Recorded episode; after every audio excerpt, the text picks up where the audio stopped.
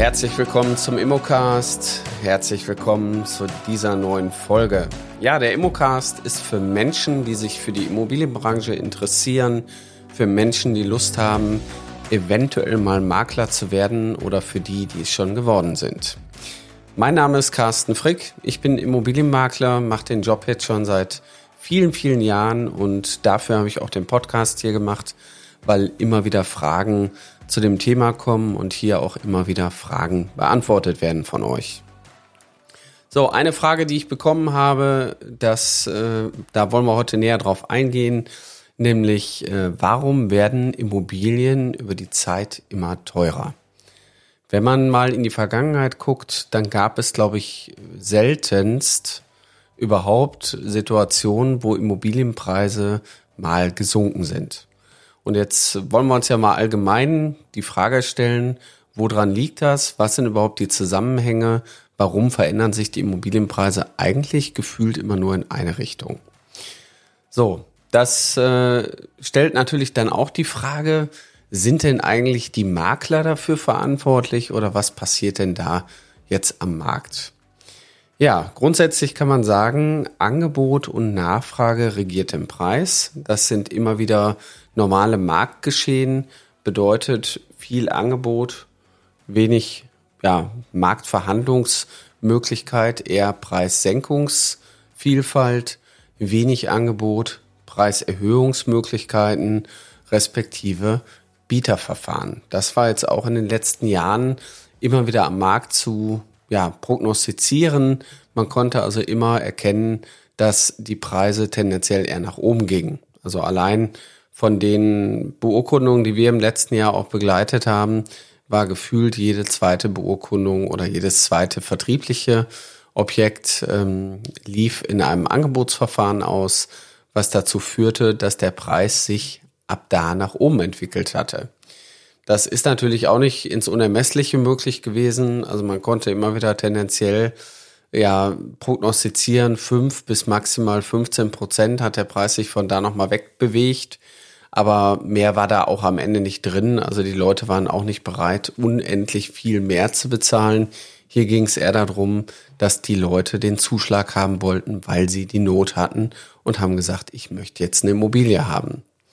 Die Zinsen waren günstig, teilweise unter ein Prozent. Dann war natürlich das ähm, fremdfinanzierte Geld auch nicht so teuer und somit war es auch möglich, in der monatlichen Rate einen gewissen Mehrpreis einfach unterzubringen. So, das hat sich heute gänzlich geändert. Die Zinssituation hat sich verändert. Wir haben eine Zinswende erlebt. Die Zinsen sind von kürzester Zeit von ein Prozent auf durchschnittlich vier Prozent gestiegen. Und das gab es in dieser kurzen Zeit wirklich noch nie, dass der Zinssatz sich so eklatant nach oben entwickelt hat. Hat das jetzt Auswirkungen auf den Immobilienmarkt? Ja, natürlich.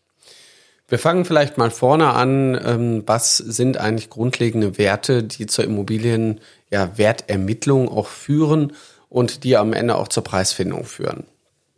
Grundsätzlich fangen wir erstmal an mit dem Bodenwert. Also Grund und Boden verfällt nicht. Grund und Boden wird über die Jahre immer mehr wert. Das heißt, ähm, die Bodenwerte werden vom Gutachterausschuss der Stadt, von eurer Gemeinde, werden die ermittelt, werden dann wiederum in der Bodenrichtwertkarte veröffentlicht und sind tendenziell immer steigend. Außer ihr habt Gebiete, wo wirklich gar keiner kaufen will, dann gibt es natürlich auch Fälle, wo Bodenrichtwerte auch mal fallen. Die Bodenwerte sind aber von der, ich sag mal, vom Hebel her nicht der Hebel, den wir gerade erleben oder erlebt haben. Nämlich Bodenwerte steigen so, ich sag mal, wenig, dass das eine normale Marktpreisentwicklung ist. Grund und Boden ist auch nicht vervielfältigungsfähig. Deswegen umso mehr Menschen an einer Stelle leben, umso mehr sind die Menschen auch bereit dafür auszugeben. Der Gutachterausschuss ermittelt die Bodenwerte immer rückblickend aufs letzte Jahr. Der Gutachterausschuss hat alle Kaufverträge. Der Gutachterausschuss guckt sich an, was wurde denn hier verkauft und wie teuer ist denn eigentlich die Immobilie und zieht dann den Immobilienwert von dem Kaufpreis ab und sagt sich, dann muss ja der Rest im Boden liegen. Ja, wenn aber wir jetzt aus einer Phase kommen, wo die Leute tatsächlich immer mehr Preise bezahlt haben, dann ist natürlich rückblickend auch davon auszugehen, dass die Bodenwerte auch um diesen Faktor einfach deutlich mehr steigen. Das heißt, die Preisentwicklung, die wir allein in den letzten zwei Jahren hatten, dieser wilde Westen, die Bieterverfahren, die Angebotsverfahren und all die ja, Optionsverfahren, die es irgendwie gab, die werden dazu führen, dass die Bodenpreise auch hier nochmal rückblickend auf 2021 deutlich steigen werden und wir damit dann auch wie in Beton gegossen erstmal wieder eine Preiserhöhung haben in der Wertermittlung. Das heißt, die Bodenpreise steigen und das erhöht über die Jahre grundsätzlich den Bodenwert. Grund und Boden verfällt nicht, habe ich ja gerade gesagt. Es gibt quasi keine Alterswertminderung. Es gibt nur eine Betrachtung der Bodenwertsermittlung ja, mal den Bodenrichtwert. Also man guckt eben, wie teuer ist hier das Stück Land. Bei der Immobilie handelt es sich um ein Verbrauchsgut. Die Immobilie wird über Jahre oder über die Jahre eigentlich immer weniger wert, weil wir haben laut Wertermittlungsrichtlinie haben wir eine Gesamtnutzungsdauer. In der Regel werden da 80 Jahre zugrunde gelegt, in Niedersachsen 70. Und die Restnutzungsdauer aus, diesem, aus dieser Gesamtnutzungsdauer ist am Ende dann auch damit die Alterswertminderung. Ganz vereinfacht erklärt, ihr habt eine Immobilie, die hat irgendwo 40 Jahre Alter erreicht und wird dann quasi in der Wertermittlung mit dem Alter gemindert. Und die Alterswertminderung richtet sich hier nach einer Tabelle, die Alterswertminderungstabelle, und da geht man entweder in der Alterswertminderung nach dem guten Herrn Ross oder nach der linearen Alterswertminderung, die auch heute eigentlich eher den Bestand hat, und mindert den Preis dann, wenn es linear ist, um 50 Prozent vom Gebäude. Das heißt, ähm, umso älter ein Gebäude wird, umso weniger wird es wert. So, jetzt rein logisch mal betrachtet, du wohnst in einer Immobilie, du bist ja als Eigentümer irgendwann auch mal gezwungen, was zu tun. Spätestens, wenn die Heizung ausfällt, dann wirst du definitiv nicht am nächsten Tag weiter kalt duschen oder in der Kälte wohnen. Das heißt, du musst irgendwas machen. Wenn die Bäder alt sind, dann sagt man sich, Mensch, die funktionieren noch. Wenn aber das Dach ausfällt und undicht wird, dann muss ich auch hier was machen. Genauso wie bei anderen Gewerken, die im Haus irgendwann anstehen, wie Fenster und so weiter. Zusammenfassend können wir hier sagen, als Eigentümer bin ich eigentlich immer mal wieder dazu ja, gezwungen oder animiert, etwas in meine Immobilie zu investieren. Ich muss natürlich irgendwo auch Geld zurücklegen und der eine oder andere hat vielleicht den Notgroschen nicht, aber in der Regel ist es so, dass ähm, viele Eigentümer irgendwann auch so nach 30 Jahren sagen, Mensch, boah, hier müsste mal irgendwie alles gemacht werden. Lass uns eine neue Küche kaufen, lass uns das Bad machen lass uns die Außenanlagen machen, lass uns einen Teich anlegen. Also da kommen dann die, die wildesten Sachen zusammen und dann wird auch nochmal richtig nachinvestiert. Von wegen, wir wollen ja noch die nächste Zeit, wir wollen es ja noch schön haben hier. Und wenn nachinvestiert wird, dann verlängert sich nach hinten raus auch die Alterswertminderung, also sprich die Restnutzungsdauer und somit geht die Alterswertminderung runter. Und das äh, hat zur Folge, dass die Immobilien durch das Investieren auch wertvoller werden. Das heißt, die Eigentümer, die jetzt in, der, in den letzten Jahren immer weggeguckt haben, die haben eine günstigere Immobilie äh, und die Eigentümer, die natürlich nachinvestiert haben, die haben eine Wertstabilität gehalten, respektive ihre Immobilie im Wert erhöht. Das ist es aber immer noch nicht. Also da ist noch nicht der wirkliche ja, Hund begraben, den wir suchen, nämlich äh, wo steckt denn jetzt wirklich ja diese exorbitante Preisüberziehung.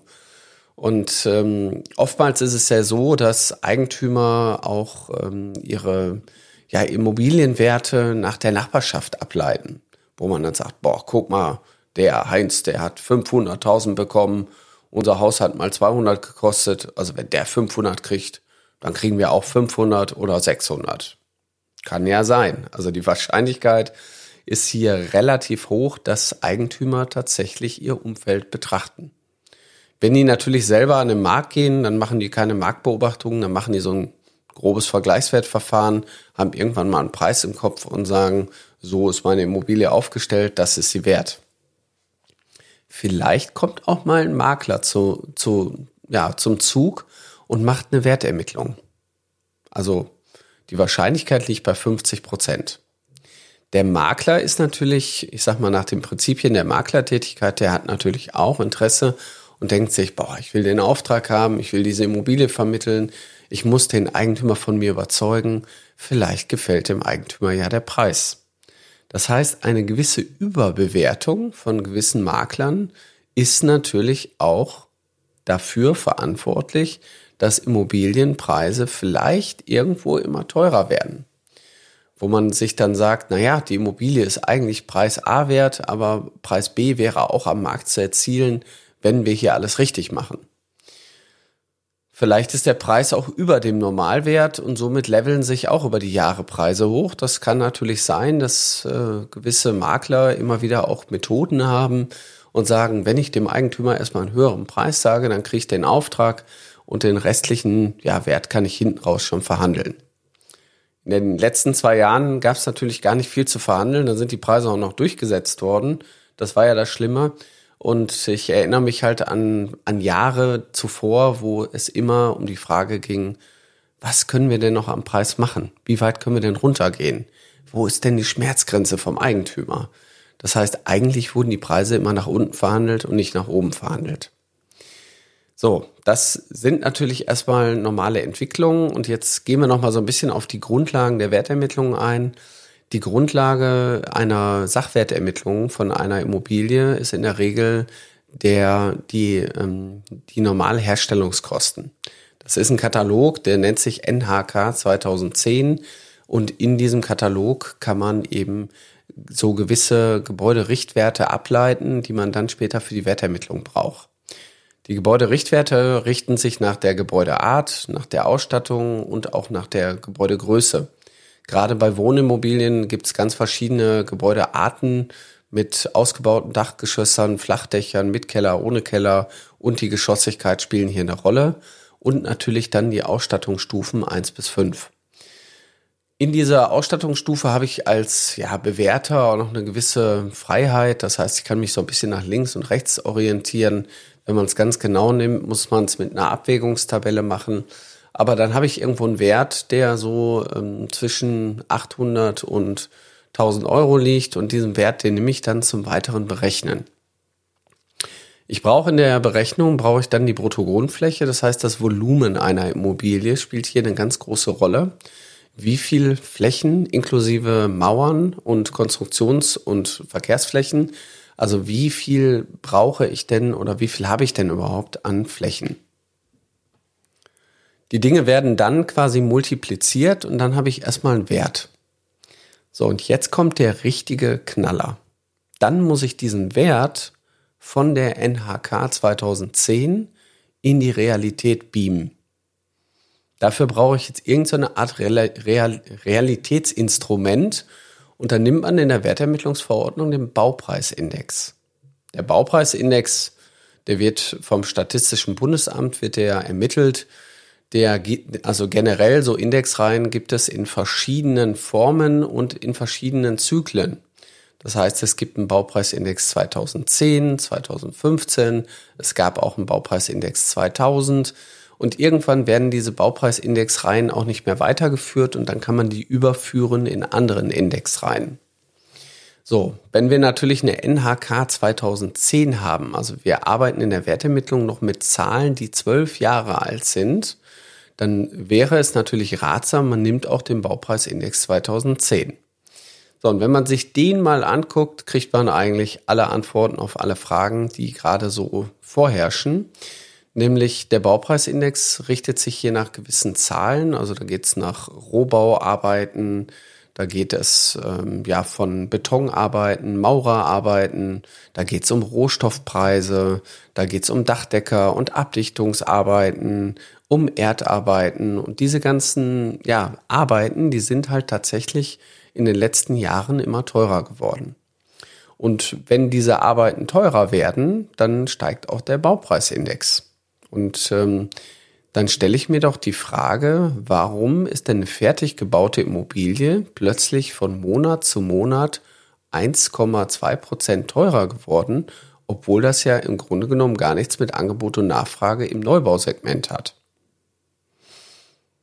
So, und hier ist, glaube ich, auch so ein bisschen die, die Grundlage dieser Ex Preisexplosion, die wir hier gerade haben. Vielleicht nochmal so ein bisschen vereinfacht erklärt. Der Baupreisindex, den gibt's für verschiedene Bereiche, den gibt's für Gewerbeobjekte, für Wohngebäude und äh, für Neubauten gibt's den auch. Aber es gibt gerade auch der für Wohngebäude, der ja grundlegend auch für die Wertermittlung ist, der hat natürlich schon irgendwo eine Relevanz. Ähm, ich meine, klar, ich muss natürlich auch ein Wohngebäude, haben wir ja eingangs gesagt, damit es nicht komplett verfällt, muss ich es auch erneuern. Dann habe ich natürlich auch die erhöhten Kosten von einem Dachdecker oder vielleicht von einem Rohbauer oder irgendwas anderes. Das heißt, die Kosten haben schon eine Relevanz. Aber im Endeffekt ist es so gewesen, dass der Baupreisindex ähm, in den letzten Jahren komplett explodiert ist. Es gibt eine normale, einen normalen Anstieg, der sicherlich auch ja, bedingt ist über die Jahre hinweg, dass die Preise in die Höhe gehen. Aber wir haben halt ähm, seit November 2020 tatsächlich eine ganz abnormale Steigerung gehabt. November 2020, da erinnern wir uns noch dran zurück, das war das Jahr, wo wir alle zu Hause bleiben mussten, äh, wo kein Geld ausgegeben wurde für Urlaube, weil keiner wegfliegen konnte wo die Leute Geld woanders investiert haben. Vielleicht auch zu Hause, weil man gesagt hat, Mensch, wir brauchen eine neue Markise, wir wollen hier nochmal umbauen, wir investieren in Möbel, wir gucken, dass wir uns das zu Hause schön machen. Gartenlandschaftsbauer haben plötzlich die Auftragsbücher noch voller als voll gehabt und vielleicht auch der ein oder andere Handwerker. Aber aufgrund der niedrigen Zinsphase gab es ganz, ganz viele Leute, die gesagt haben, warum wohne ich eigentlich noch zur Miete? Macht doch eh keinen Sinn. Wir können uns doch auch ein Eigenheim kaufen. Ob wir jetzt 1000 Euro Kaltmiete plus Nebenkosten hier in diese Mietwohnung investieren, dann investieren wir doch lieber in unsere eigene Immobilie. Und für 1000 Euro habe ich vielleicht schon irgendwie ein Darlehen bekommen für 250.000. Also bin ich ja gar nicht mehr so weit weg davon. Dann lass uns doch ein Häuschen kaufen. Den Rest kriegen wir vielleicht auch alleine hin. Oder wir könnten uns ja auch mehr leisten. So. Wenig Zinsen, extremst viel Nachfrage am Immobilienmarkt. Der eine oder andere hat gesagt, naja, so ein Neubau wäre auch nicht schlecht. Lass uns doch neu bauen. Lass uns doch in unsere eigene Immobilie ziehen. Jetzt ist es ja so, ich sag mal, wir wissen alle, Handwerker gibt's jetzt nicht in der Unendlichkeit und das ist auch zunehmend ein Problem, die Leute und auch die jungen Leute fürs Handwerk zu motivieren und überhaupt im Handwerk zu arbeiten. Viele Handwerksunternehmen haben einfach nicht genügend Mitarbeiter und sind im Grunde genommen komplett überlastet.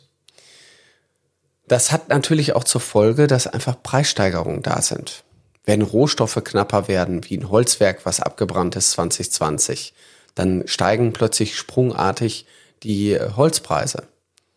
So, und all die Preise, die Preissteigerungen, die Nachfrage, die am Markt war, die niedrige Zinsphase, die hat dazu geführt, dass im Grunde genommen der Baupreisindex komplett explodiert ist. So, und alle die, die jetzt Bestandsimmobilien hatten in den letzten Jahren, die brauchten noch nicht mal was an ihrem Haus machen. Die haben seit 2020, also November 2020, eine Steigerung im Baupreisindex von 40 Prozent gehabt. Das finde ich wirklich enorm. Das heißt, meine Immobilie wird über Nacht eigentlich immer mehr wert, obwohl ich eigentlich nichts dafür tue, nur weil der Rechenweg in der Immobilienbewertung eigentlich so funktioniert. So, jetzt haben wir seit drei Monaten die äh, Zinswende, die Zinsen sind gestiegen, was ist passiert? Sprungartig, die Nachfrage am Immobilienmarkt ist weggebrochen. Wirklich eingebrochen, also man merkt halt wirklich einen ganz schlagartigen Rückgang. Gerade die Leute, die so im kleinen Segment gesagt haben, ich tausche Miete gegen Immobilie, die sind überhaupt nicht mehr da die suchen keine Immobilien mehr. Warum? Weil sie sich das überhaupt nicht mehr leisten können. Ne? Also das war vorher nur möglich aufgrund der Zinsphase. Ja, die Zinsen, die Banken freuen sich, endlich mal wieder ein Niveau, wo man Geld verdienen kann. Und ähm, im Grunde genommen hätte man auch damit gerechnet, dass der Baupreisindex sich jetzt auch zumindest parallel entwickelt. Und die letzten zwei Steigerungen im Baupreisindex, die waren, weiß Gott, nicht parallel, sondern insgesamt ist er durch diese zwei Preissteigerungen nochmal um zehn Prozent nach oben gegangen. Das wird noch spannend, das zu beobachten. Ähm, die Nachfrage am Immobilienmarkt ist so eingebrochen wie noch nie. Das äh, Zinsniveau hat dafür also wirklich zeitnah geführt. Also die Zinsentwicklung hat hier ganz eklatanten ja, Hebel auch im, im Immobilienmarkt. Die Zinsentwicklung steuert Angebot und Nachfrage. Das ist so das Instrument, was dahinter steht. Und die Zinsentwicklung steuert auch die Preise. Das heißt, durch diesen Anstieg wird jetzt wieder verhandelt, Vermarktung scheitern. Das heißt, viele Makler und Maklerinnen, die jetzt noch mit den Preisen von vor drei Monaten meinen, den Markt zu betreten, werden damit nicht zum Erfolg kommen, weil einfach die Marktannahme überhaupt nicht vorhanden ist. Das heißt, Jetzt ist es auch erforderlich, die Realität so ein bisschen wieder ins Spiel zu bringen. Das heißt, wir können jetzt ja mal probieren, Ihre Immobilie für den alten Preis am Markt zu bringen und gucken, was der Markt sagt, ist hier eine Fehlentscheidung. Das heißt, zukünftig werden auch hier die Immobilienpreise sich senken. Sie werden nicht fallen, weil das finde ich ist das falsche Wort. Sie müssen sich senken, Schrägstrich normalisieren. Die Preise werden ein Stück weit ähm, wieder Normalität annehmen und es wird auch spannend werden, ob der Baupreisindex sich in den nächsten Schritten normalisiert, weil das ist der Hebel, der zumindest in der rechnerischen Betrachtung im Sachwertverfahren hier natürlich ähm, eine ganz klare Auswirkung hat. Weiterführend ist es natürlich auch klar im Kapitalmarkt, wenn Immobilien äh, im Ertragswertverfahren betrachtet werden, ist natürlich die Rendite, das, was die Immobilie quasi abwirft. Ich sag mal, für den Laien, der jetzt davon keine Ahnung hat, was eine Rendite ist, ich erkläre das immer vereinfacht, so ein bisschen die Zinsen, die aus einer Immobilie rauskommen, die, ähm, die dürfen natürlich nicht unter dem ortsüblichen Zinssatz liegen. Bedeutet, wenn ich heute eine Immobilie kaufe und brauche irgendwie für 4, irgendwas Prozent muss ich mir Geld leihen, dann muss ich natürlich auch einrechnen, ich habe eine gewisse Annuität, sprich ich habe eine Tilgung und eine Gesamtannuität, also das, was ich bedienen muss äh, an Kapitaldienst. Und wenn die, wenn der Zinssatz über der Rendite liegt, dann wird die Immobilie in der Regel auch nicht verkauft, außer sie steht an einer so besonderen Stelle, dass man sich das leisten möchte aber der Zinssatz hat hier schon einfach eine große Auswirkung auf Kapitalimmobilien. Das heißt, äh, ja, der wilde Westen auch in den Mehrfamilienhäusern, der ist hier gänzlich äh, unterbunden. Das heißt, die Realität ruft wieder und sagt, wir müssen ein Stück weit uns umorientieren. So, und in so einer Umorientierungsphase muss man sich ja die Frage stellen, wer fängt denn an? Fangen die Makler an und sagen, ab heute wieder Realität? Fangen die Eigentümer an, die sagen, der Heinz hat letztens 500.000 bekommen, wir kriegen auch 500.000? Wissen die Eigentümer überhaupt, was am Immobilienmarkt gerade los ist? Ich würde jetzt mal sagen, nein, der eine oder andere verfolgt zwar Zinsentwicklung und, und, und, wir müssen schnell verkaufen, die denken aber nicht drüber nach, dass die Marktannahme so nicht mehr funktioniert. Es bedeutet auch, wenn wir Immobilien in die Vermarktung bringen, wir müssen uns auch ein Stück weit die Annahme angucken. Das heißt, die analytischen Zahlen hinter einem Inserat, die verraten im Grunde genommen, ob die Leute sich überhaupt das Inserat ansehen und draufklicken und ob die Kunden überhaupt irgendwie eine Anfrage stellen. Das heißt, der ganze Markt wird nicht leichter. Ich glaube, wir werden jetzt erstmalig diese ja, Überhitzung am Immobilienmarkt sehen, wie sie sich abkühlt im, Gesamt, im Gesamtkontext, die Preise werden nicht fallen. Also wenn man, wenn ihr mal euch einen Graphen holt von der, also von der Baupreisentwicklung und würdet von den Jahren 2010 bis 2007 lineal drauflegen und mal einen Strich ziehen, dann habt ihr die Entwicklung, wie es wahrscheinlich weitergehen wird. Diese Achterbahnfahrt ab 2020, die da entstanden ist, die muss natürlich irgendwo ein Ende haben. Das war irgendwo geschuldet durch Angebot und Nachfrage die wird natürlich auch ein Stück weit sich betonieren in den Bodenpreisen. Das heißt, die können wir nicht wegdiskutieren, aber dieser überhitzte Immobilienmarkt hat hier natürlich ein Stück weit ja seine Daseinsberechtigung verloren. Wir müssen auch viel, viel mehr ja im Vertrieb wieder machen. Und diese vertriebliche Herausforderung, die steht natürlich bei jedem Makler einfach an. So, das war jetzt so ein bisschen vereinfacht erklärt. Ich weiß, ist ein bisschen länger geworden, aber ähm, das sind so die wesentlichen Faktoren: Bodenwert, Renovierung, Alterswertminderung, NHK, Anpassung vom Baupreisindex. Das ist der Hebel inklusive Zinsen, was gerade am Markt passiert. Ist ja für den einen oder anderen interessant, wenn er es seinem Eigentümer mal erklären möchte. So, und wenn ihr Interesse habt, Makler oder Maklerin zu werden, dann kommt auch einfach bei uns in die Ausbildung. Wir haben mittlerweile ein wunderbares Trainerteam aufgebaut, also Dozententeam. Das heißt, ihr werdet derzeit bei uns in der Akademie von vier Dozenten betreut, die ich über die Zeit gewinnen konnte. Einfach Menschen, die ich schon jahrelang kenne, wo ich weiß, dass ihr da in besten Händen seid, wo ich weiß, dass ihr da ideal betreut werdet in all euren Themen, die ihr wirklich als Makler oder Maklerin braucht. Weil dies pure, ja, Üben auf ein Zertifikat ist nicht der Weg in die Branche. Ihr müsst die Praxis lernen, ja. Ihr müsst lernen, wie bewerte ich Immobilien, wie führe ich Gespräche, wie funktioniert eine Wertermittlung in der Grundlage. Und ihr müsst auch weiterhin gucken, wie gehe ich überhaupt mit meinen Kunden um. Und in der heutigen Zeit ist es natürlich umso wichtiger, wie funktioniert eigentlich der Vertrieb. Und wenn ihr wissen wollt, wie ihr in der heutigen Marktsituation trotzdem noch Immobilien verkauft, dann haben wir darauf nämlich die richtigen Antworten. Also ihr müsst nur eine Sache tun, meldet euch an unter www.mein-makler.com slash Ausbildung. Da findet ihr ein Anmeldeformular, das füllt ihr aus, dann nehmen wir Kontakt mit euch auf. Dann freue ich mich, wenn wir uns bald wiedersehen. Also, die drei Buchstaben vom Erfolg, T-U-N, melde dich doch jetzt einfach an.